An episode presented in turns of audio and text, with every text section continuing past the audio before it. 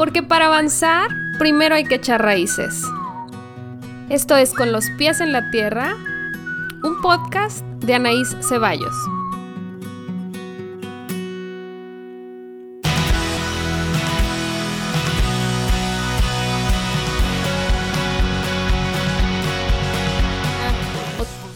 Este es el episodio número 3 de Con los pies en la tierra.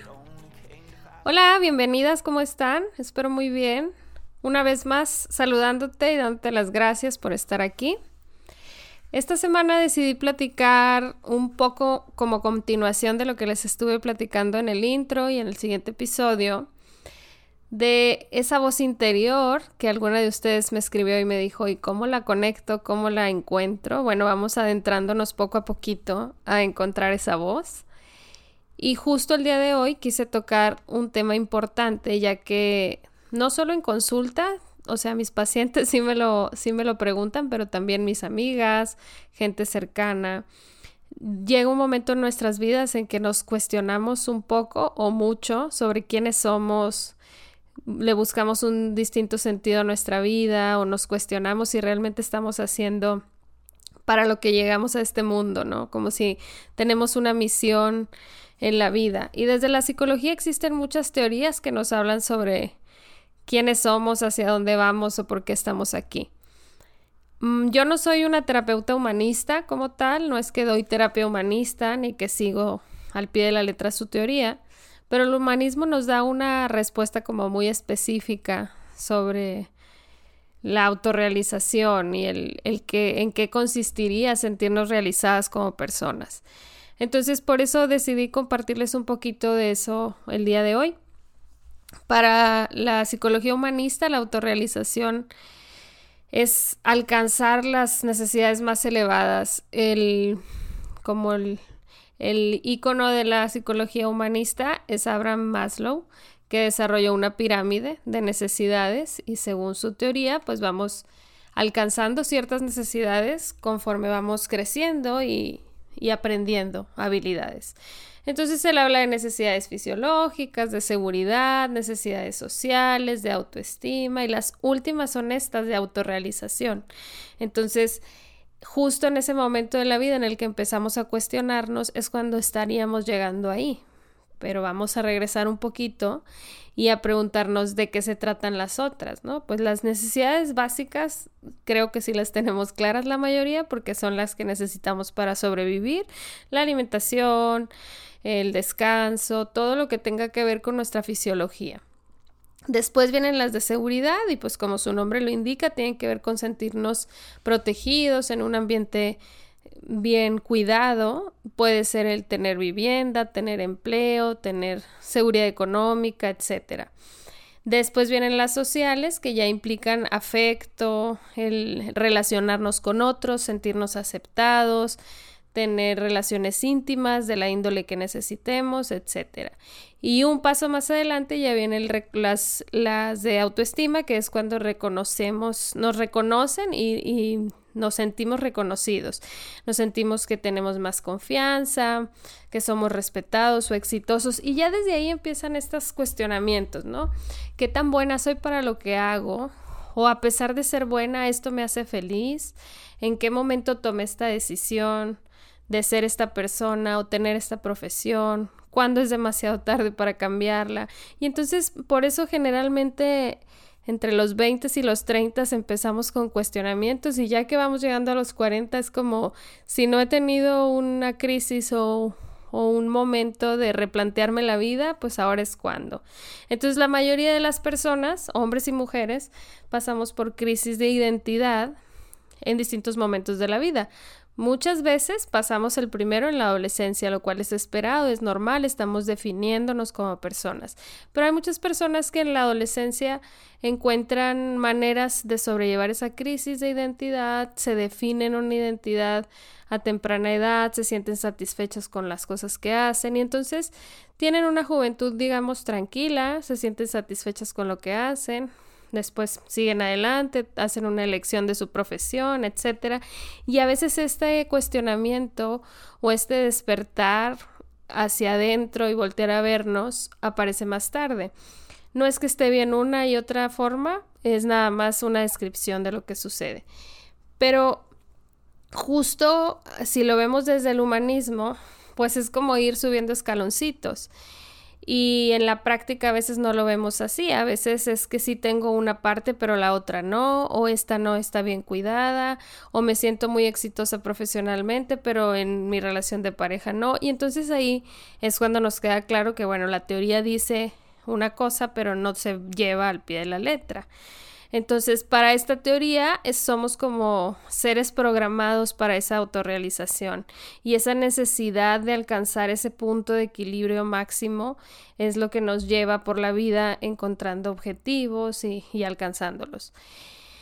Pasa que en ese camino y estés o no en una crisis de identidad en este momento, seguramente te vas a sentir identificada al escuchar que a veces cuando tenemos carencias en alguna de estas necesidades, por ejemplo, que tenemos un poco baja autoestima o inseguridad en cualquier área de nuestra vida, lo cual es normal, no es que estamos buscando no tener inseguridades en ningún sentido, sino más bien que de repente compensamos esa inseguridad buscando ser casi perfectas en lo que hacemos. Nos vamos convirtiendo como en expertas en, idealizar nuestra imagen o en ser muy perfeccionistas. Y entonces vamos creando como esta imagen, no sé si decir falsa, pero sí muy cuidada y perfecta de quienes queremos ser. Nos vamos convirtiendo, en algo que queremos ser para ser aceptados por los demás, ser aceptadas, queridas, admiradas.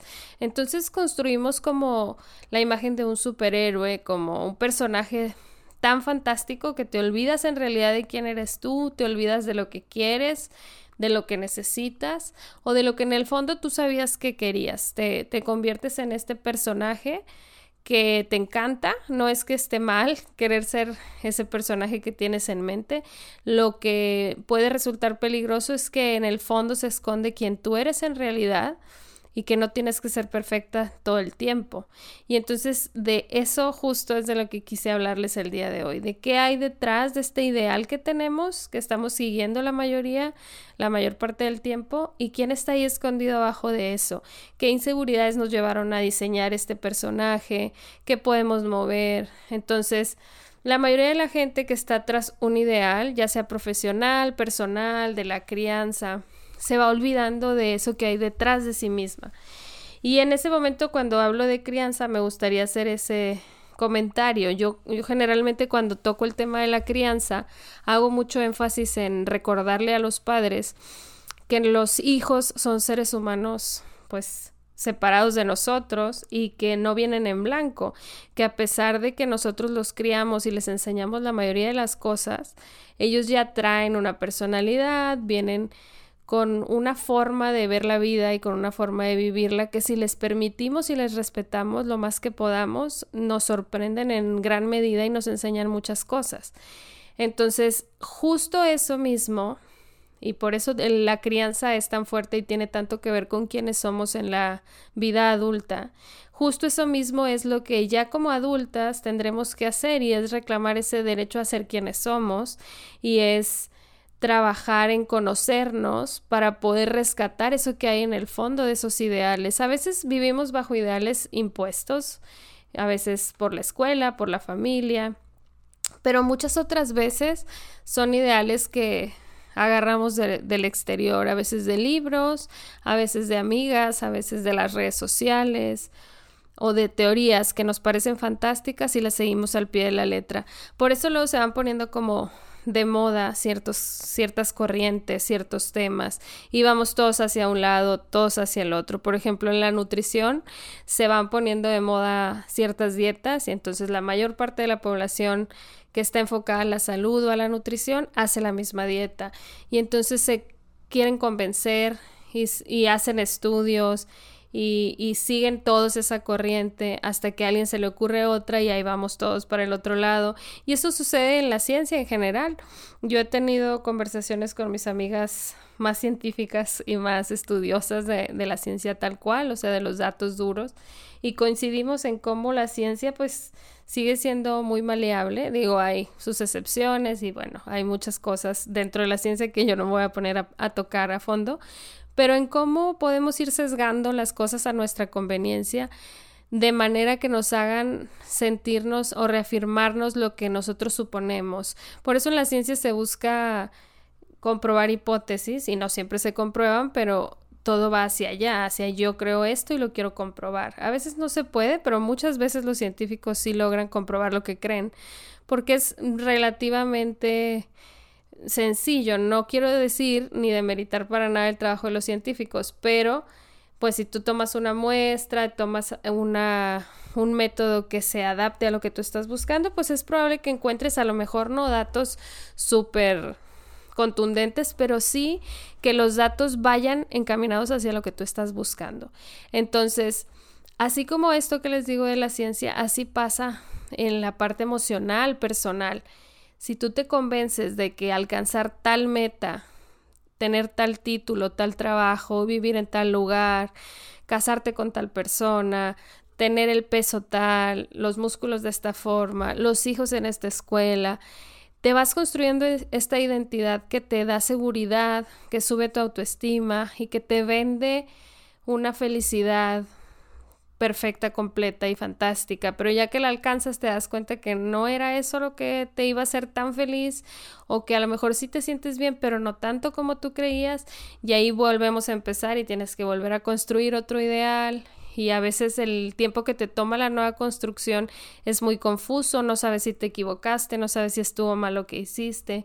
Y entonces ahí es cuando muchas personas llegan al consultorio de nosotros los psicólogos preguntándose si están mal en sus decisiones, pero también preguntándose hacia dónde van o quiénes son o qué onda con su autoestima. ¿En realidad está baja por una falla en ti o está baja porque los demás que te rodean no han sabido hacer su parte. Es, es un trabajo fantástico para mí que me gusta la psicología, pero para ti que me escuchas, si no eres psicóloga o psicólogo, pues seguramente es, es como un enigma y justo de eso se tratan estas conversaciones y el espacio terapéutico, de ir descubriendo esos enigmas.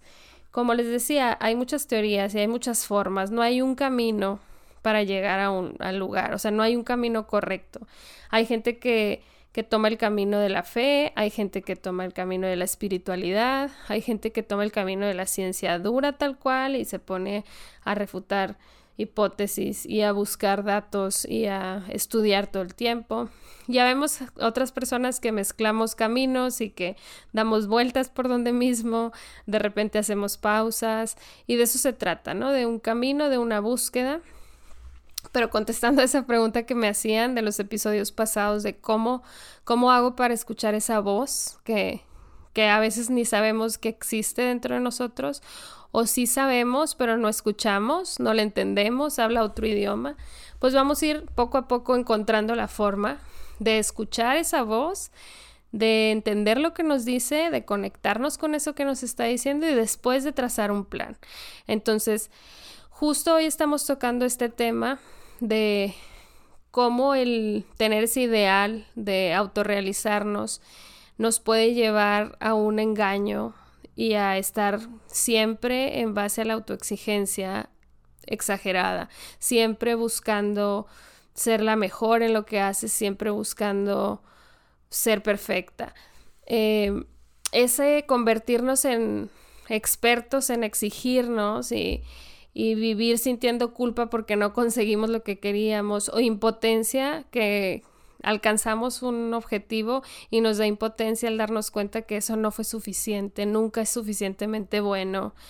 Entonces vivimos frustradas y, y, la autoestima va hacia la baja porque nunca es suficiente, nunca nos vemos tan bien como queríamos, nunca tenemos el amor que idealizábamos. Entonces se va volviendo complicada la relación con nosotras mismas. Se va volviendo en función de lo que hacemos, lo que tenemos, lo que conseguimos, pero nunca se va volviendo, cuando vivimos en este conflicto, se deja de tratar de quiénes somos y se trata de todo eso que hacemos. La relación con nosotras mismas entonces ya no está valorada por nosotras, sino por lo externo, por los reconocimientos o los logros que alcanzamos. Entonces, justo ese sería el primer mensaje. Si tú te dejas guiar por la autoexigencia como tu única voz interior, nunca vas a ser suficiente, nunca vas a llegar a ese punto que tú estás idealizando. Si, si tú siempre te, te guías por esa, esas teorías o eso que te han dicho o que has visto que a otras personas les ha funcionado. Tú ves personas plenas y satisfechas, ves personas hermosas o exitosas económicamente y dices, bueno, seguramente si sigo su camino me va a ser más fácil. Y luego por eso hay tantos líderes en, en el mundo, líderes espirituales, líderes de todo tipo, motivacionales, este, coaches de ejercicio, de nutrición, incluso de psicología. O sea, hay gente que tiene un, un séquito de seguidores y que, que, que, justo de eso se trata el, el seguir a alguien. Tú ves a alguien en el éxito que tú quisieras tener y dices, bueno, sigo su camino, hago lo que me diga que hizo para llegar ahí donde está, porque lo que yo quiero es eso que veo que tiene. Pero no vemos todo lo que hay detrás de la gente tan exitosa. No vemos que les atormenta, no vemos ellos que tanto se exigen, porque en el momento en el que vas creciendo y que te vas sintiendo más satisfecha con lo que haces, si de repente empiezas a tener seguidores, no tienes que ser famosa, o sea, puede ser tus amigas, tus hijos incluso, tu pareja, la gente que trabaja contigo, te empiezan a admirar, a preguntar, oye, ¿cómo le hiciste? Cuéntame qué técnica estás usando, con qué médico estás yendo, con qué psicólogo estás yendo a terapia. Entonces empiezas a sentir esta responsabilidad de, ok, ya me están saliendo bien las cosas, pero ahora ya no solo se trata de mí, de lo que yo quiero y de quién soy, sino de toda esta gente que me está escuchando. Y se va volviendo de nuevo una meta inalcanzable. Tengo que ser tal cosa, tengo que saber comunicar tal cosa, tengo que hacer todo perfecto, si no, no voy a valer lo mismo.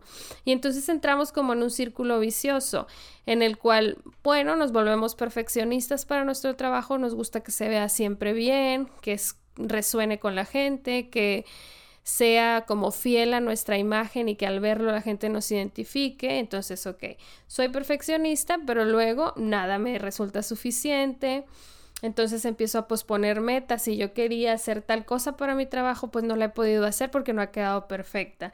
Y luego, después de eso, aparece miedo gigantesco al fracaso o al rechazo. ¿Qué tal que hago esto y a la gente no le gusta? O mi familia no está de acuerdo.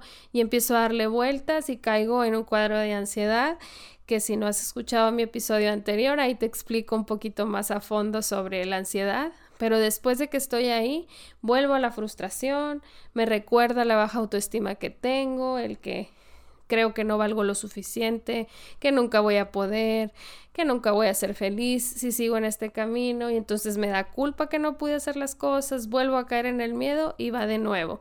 Perfeccionismo, el posponerlo, etcétera. Es un círculo vicioso del cual no es imposible salir, pero sí es complicado porque la ilusión del éxito y la ilusión de que estamos aquí para realizarnos es muy atractiva. El, el estudiar la teoría tal cual, por eso les digo que no, no es que yo esté en contra de esta teoría, al contrario, me parece fantástica y muy digerible y que todo el mundo la puede entender y por eso se las comparto el día de hoy.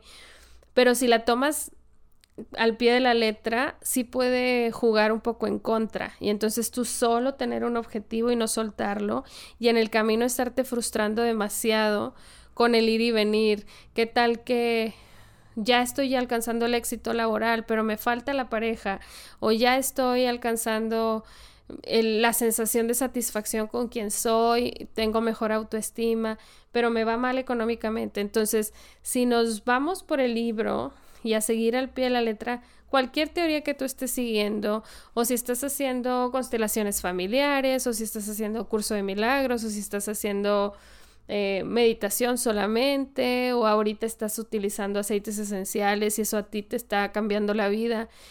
No importa el camino que hayas elegido, no es que esté bien o mal, no es que sea mejor uno que otro, lo mejor es que no dependas de ese camino que el camino no es lo más importante, sino tú eres lo más importante, descubrir qué hay detrás de ese camino y hacia dónde te llevas tú misma, eso es lo importante.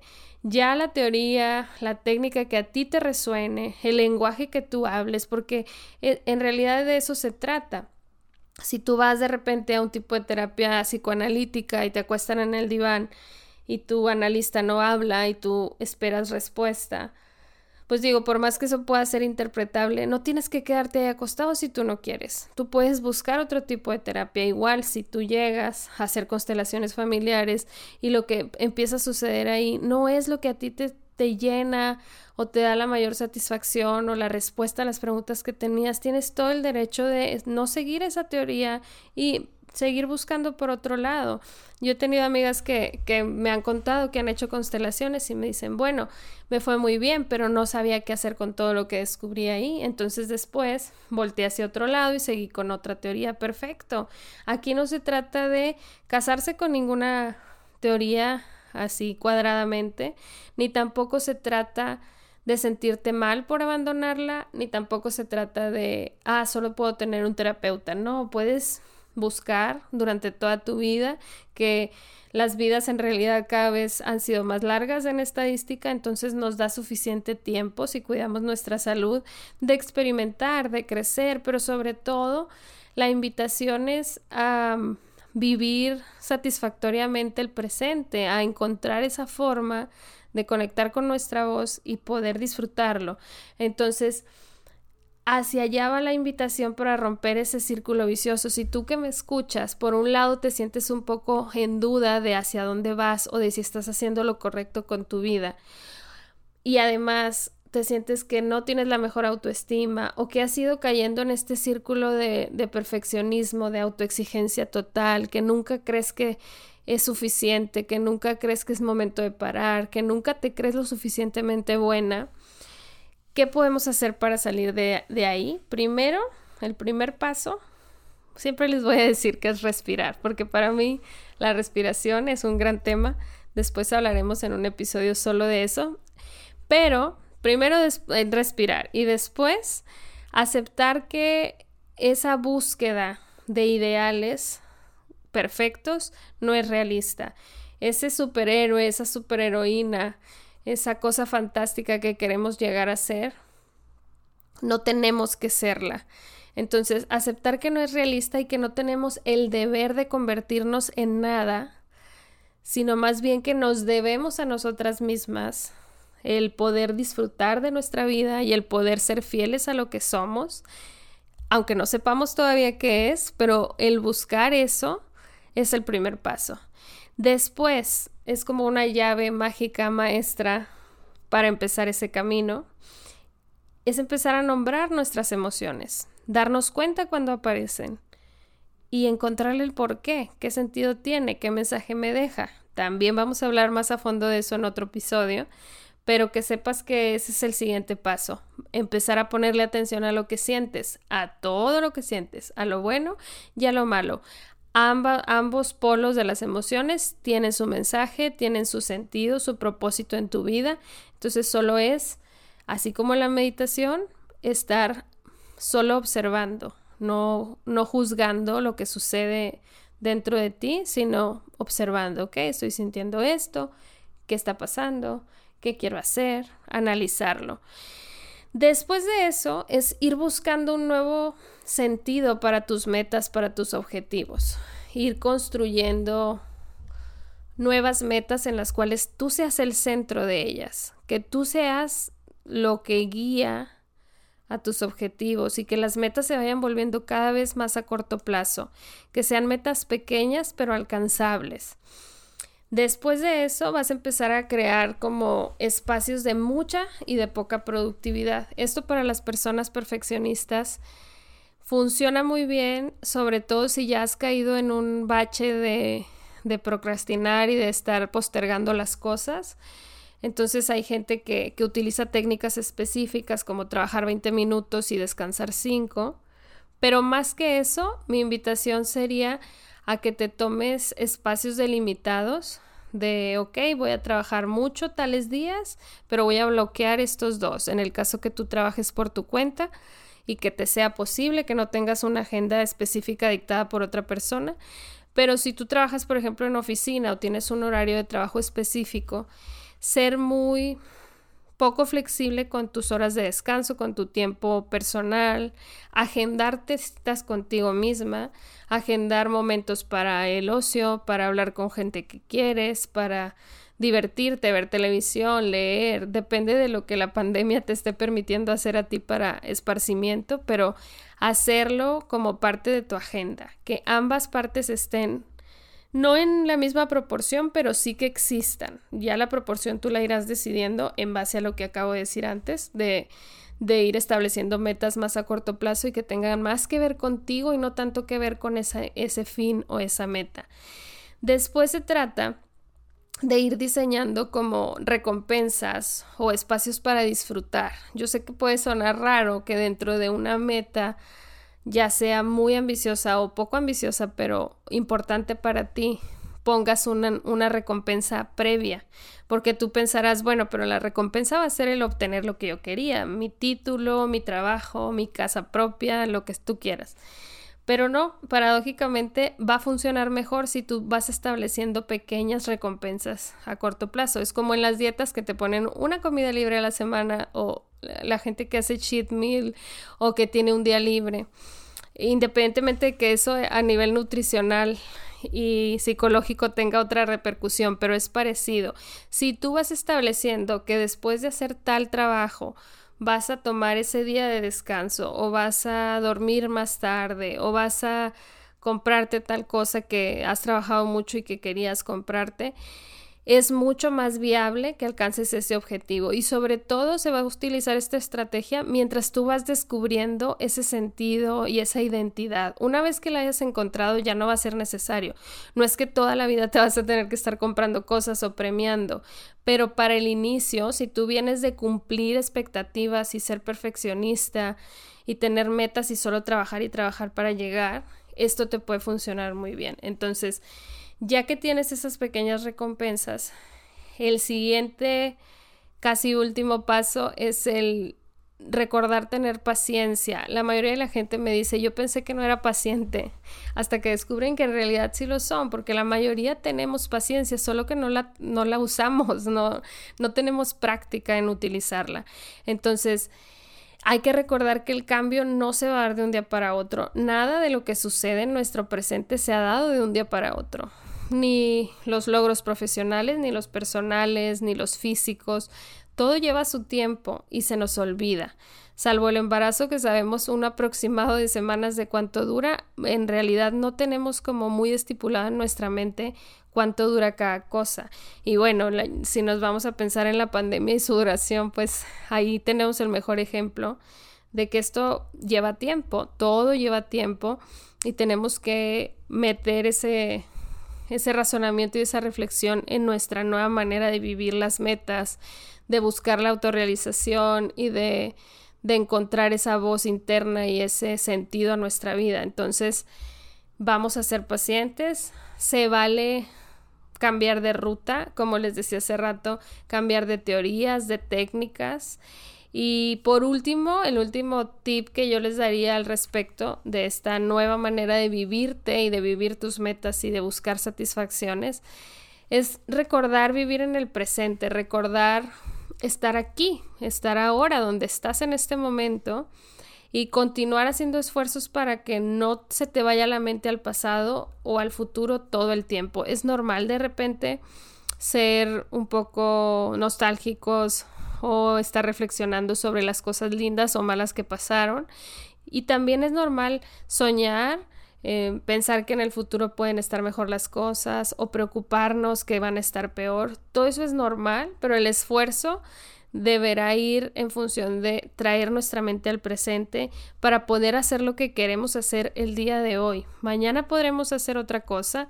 Si de repente nuestra mente se va hacia allá, lo podemos anotar, podemos tener un pizarrón, podemos tener un vision board, que para quien no sabe lo que es, es donde vas haciendo como plan de tu año, de tu mes, y entonces tienes cosas, imágenes, frases que te llevan allá. Hay muchas técnicas que te pueden servir para eso, para que no tengas el pendiente en tu mente del pasado ni del futuro y que te puedas enfocar en tu presente.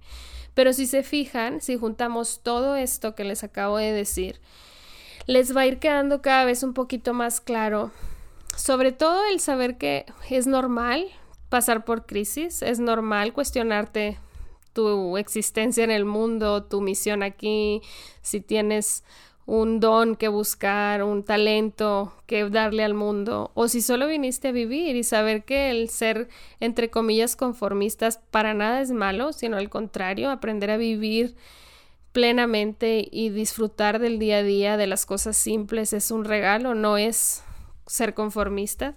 Ese será otro tema que también tocaremos a fondo en otro momento, pero bueno, por el momento quería compartirles un pedacito más de lo que me apasiona, del trabajo que hago. Espero que les sea útil, como siempre. Espero sus comentarios, les agradezco muchísimo que cada semana me han estado escribiendo, me han dicho que les ha gustado lo que les comparto y bueno, esto va empezando, así que esperen sorpresas, esperen invitadas, esperen los temas que ustedes me han estado proponiendo, pero bueno, siempre está abierto el canal de, de comunicación conmigo. Por aquí andamos, que tengan una excelente semana y nos escuchamos la próxima. Bye.